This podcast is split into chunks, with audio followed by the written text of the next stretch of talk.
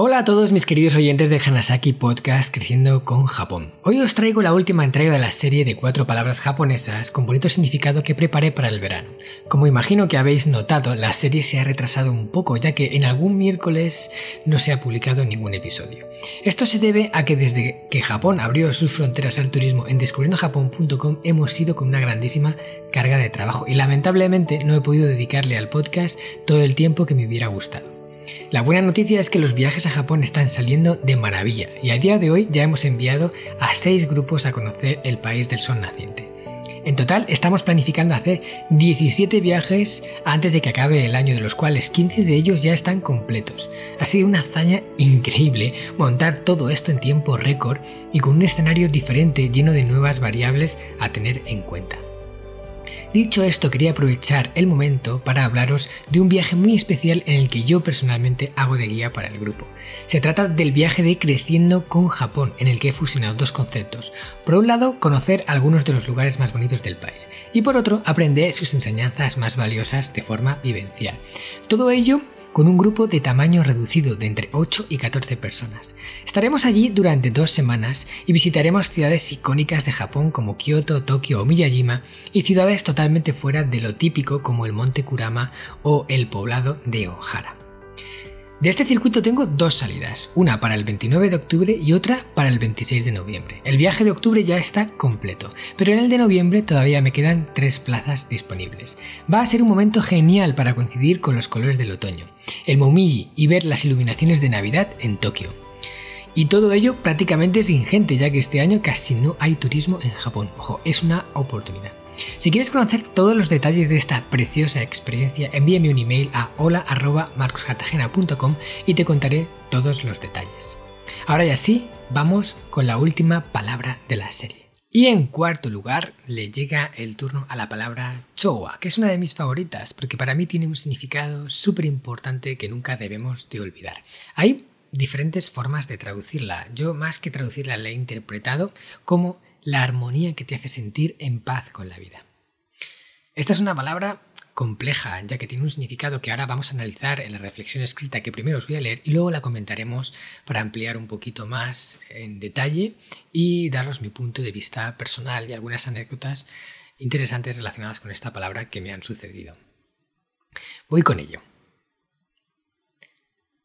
Esta es una palabra con la que me siento muy conectado. El significado que alberga es, en mi opinión, una de las mejores formas con las que podríamos llegar a definir la felicidad, y no es casualidad que sea una palabra también muy apreciada en Japón.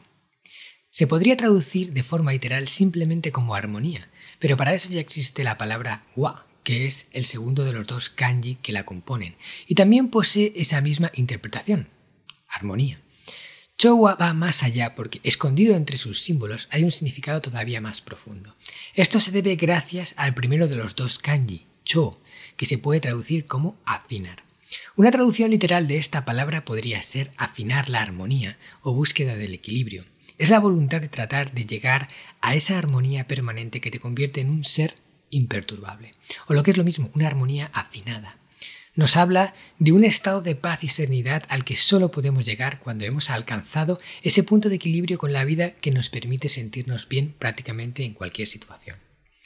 El concepto de felicidad es en realidad bastante etéreo. A la pregunta ¿qué es la felicidad? seguramente obtengas multitud de respuestas diferentes. Sin embargo, algunas de ellas se parecen mucho las unas a las otras, y estas son las que hablan de un estado más permanente, no de éxtasis, sino más bien de algo parecido a la tranquilidad, la serenidad y el bienestar constante. Si tuviera que definir lo que es la felicidad para mí, antes haría una distinción entre dos conceptos. Por un lado diría que existen términos como la alegría, la satisfacción o el gozo, los cuales definen sensaciones agradables que experimentamos en un momento puntual, normalmente provocado por un acontecimiento externo a nosotros. Quizás algo que nos hemos comprado, una meta que hemos logrado o un gesto que otra persona ha tenido por nosotros, entre otros muchos ejemplos. Y por otro, tenemos conceptos como la paz, la armonía o el equilibrio, que son estados en los que no podemos llegar utilizando elementos externos, sino que nacen desde lo más profundo de nuestro ser. No los podemos comprar o recibir, ya que para poder experimentarlos tenemos que construirlos desde cero. Por este motivo, en mi otro libro, El sistema Hanasaki, Los nueve pilares de Japón para la vida centenaria con sentido, uno de esos pilares de los nueve es Uchi Naru Hewa, que significa la paz que nace desde el interior, o lo que es lo mismo, alcanzar el Chowa. Y por ello la búsqueda del equilibrio es uno de los caminos que, en mi opinión, todo ser humano debería de recorrer a lo largo de su vida. Y esto es porque acercarnos al Chowa es una de las únicas formas de alcanzar una felicidad duradera que no dependa de lo que hay fuera, sino que sea un tesoro que nosotros mismos podamos producir independientemente de las circunstancias adversas que nos rodeen. Hasta aquí la reflexión escrita. Como veis, aquí me meto en un terreno un poco complicado y es el terreno de la felicidad y de intentar definirla, porque hay mil maneras de hacerlo y cada una quizás se parece a la otra, pero con sutiles cambios que hacen que no sea exactamente igual. Pero yo diría que hay como dos tipos, ¿no? Como os he dicho en la reflexión escrita. Hay dos vertientes. Están los que hablan de los momentos puntuales de, de sentirte bien, algo más relacionado al placer, y de los que hablan de la satisfacción permanente, de sentirte bien, pues simplemente por lo que tienes, por lo que eres, y, no necesitar eh, ese pico de subidón, de sensación positiva que quizás nos da algo externo que hemos hecho, algo que hemos tenido, algo que ha ocurrido que, no digo que eso no esté bien, ojo, creo que son complementarias. Creo que una se apoya con la otra. Pero si tuviera que elegir entre una de las dos, si solo pudiera quedarme con una, yo creo que la mejor sería la segunda, la que habla más de ese equilibrio, de esa armonía, de esa tranquilidad, de esa paz con uno mismo. Y eso es lo que os comentaba, ¿no? que en el pilar número 3, el de paz interior, hacemos muchas dinámicas enfocadas a trabajar esa paz, para sentirnos bien a pesar de lo que ocurra, porque lo que ocurre en el exterior todos ya lo sabemos, es relativo. Quiere decir, no es ni malo ni bueno, excepto en contadas ocasiones no hay cosas que sean buenas o malas. Para unos son buenas y para otros son malas. Os voy a poner un ejemplo claro y además ocurrido en, los últimos meses, años, y es el caso de la pandemia, la pandemia del COVID-19. Si le preguntas a la gente, habrá algunos que te hablen de esa pandemia como lo peor que podía haber ocurrido y habrá otros que te hablen de esa pandemia como lo mejor que les ha ocurrido en la vida, como oportunidades que les ha dado la vida pues para pasar más tiempo con su familia, para darse cuenta de que algo tenían que cambiar, para desconectar del día a día en el frenesí que estaban metidos y haber podido empezar a verse dentro a sí mismos y definir sus prioridades. Y otros quizás han perdido a personas que querían, han experimentado sufrimiento. Entonces para ellos esto es malo y para los otros esto es bueno o una oportunidad o incluso algo neutro. Con lo cual, ¿cómo podemos definir que algo es bueno o malo? Es difícil. Depende de nuestra interpretación. Y en un estado más de equilibrio, de satisfacción, de gozo, de, de sentirte bien, ¿vale? Más de paz, es más fácil interpretar la realidad de la mejor forma posible. Para sacarle partido a las situaciones difícil, difíciles y para disfrutar de las situaciones buenas, ¿no? Para sacarle más gozo ¿no? a eso que ha ocurrido bueno y eh, relativizar lo que ha ocurrido que a priori valoramos como malo para buscarle ese, ese otro enfoque, ese otro punto de vista que puede realmente acabar convirtiendo eso incluso en un punto positivo.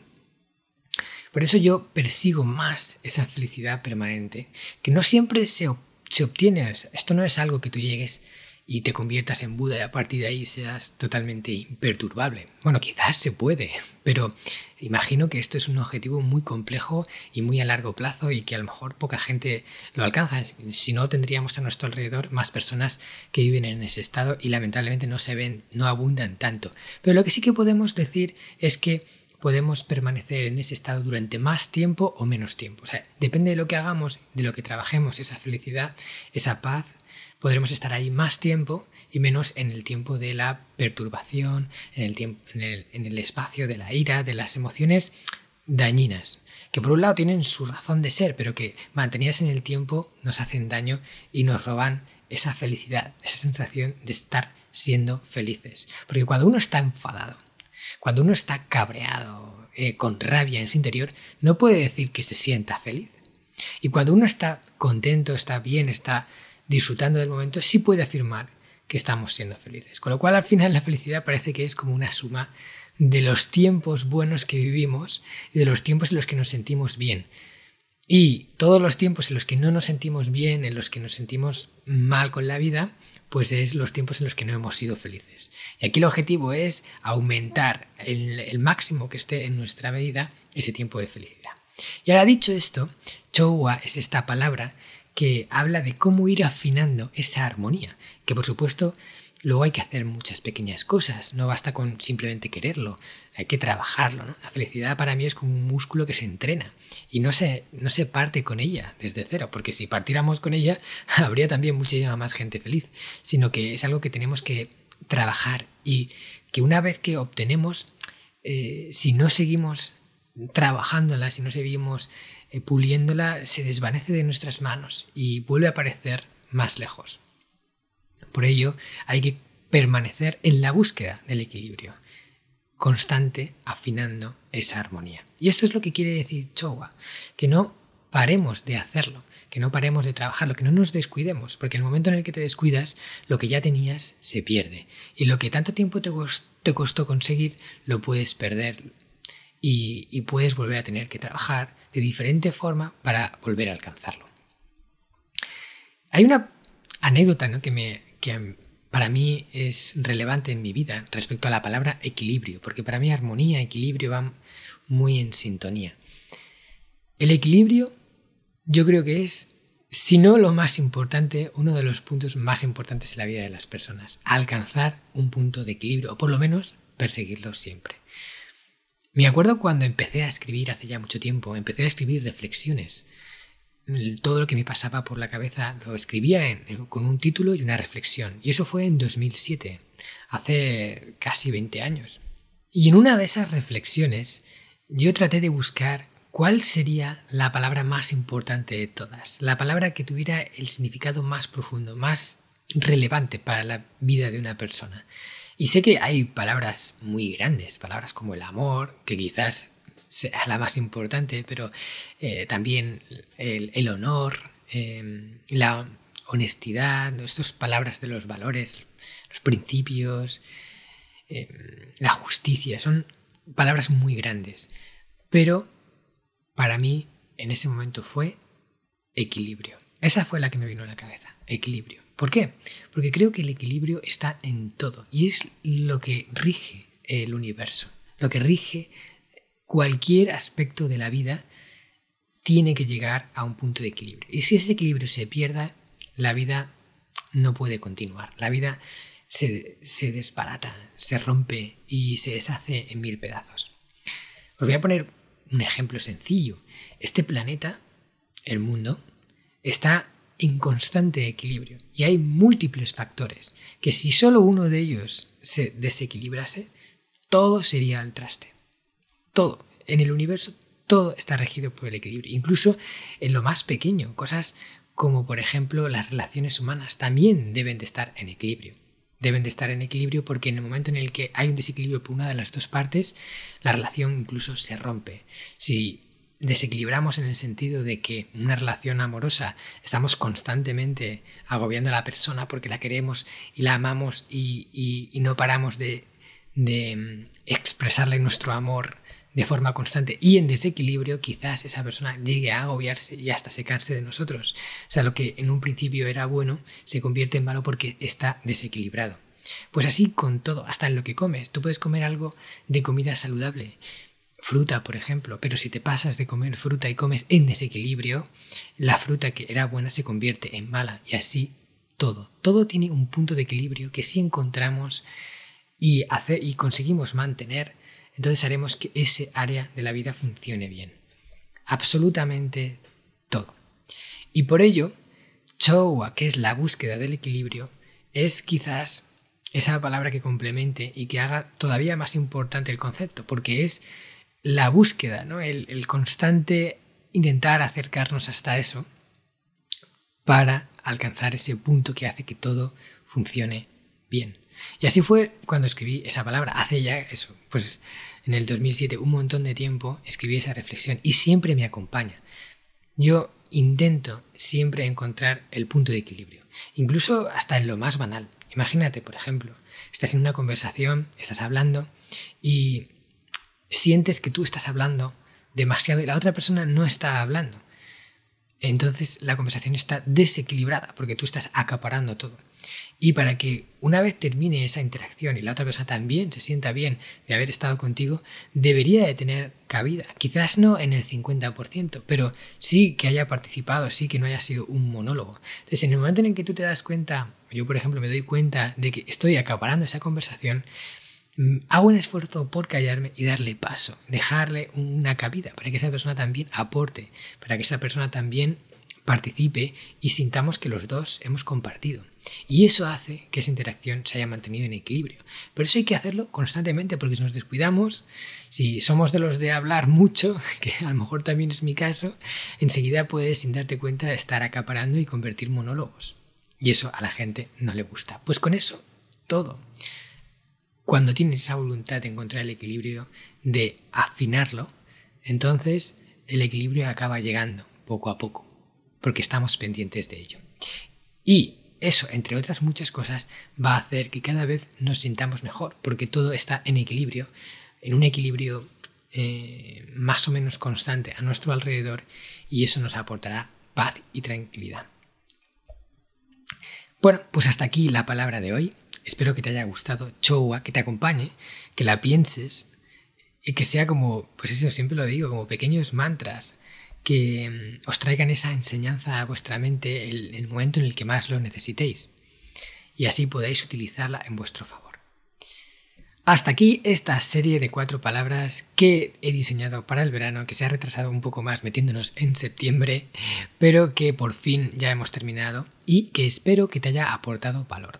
La de Chowa es una, pero los otros tres anteriores episodios son las palabras anteriores como kawa, kari o aware, que son también palabras bien elegidas y que a mí personalmente me acompañan y que espero que también lo hagan para ti.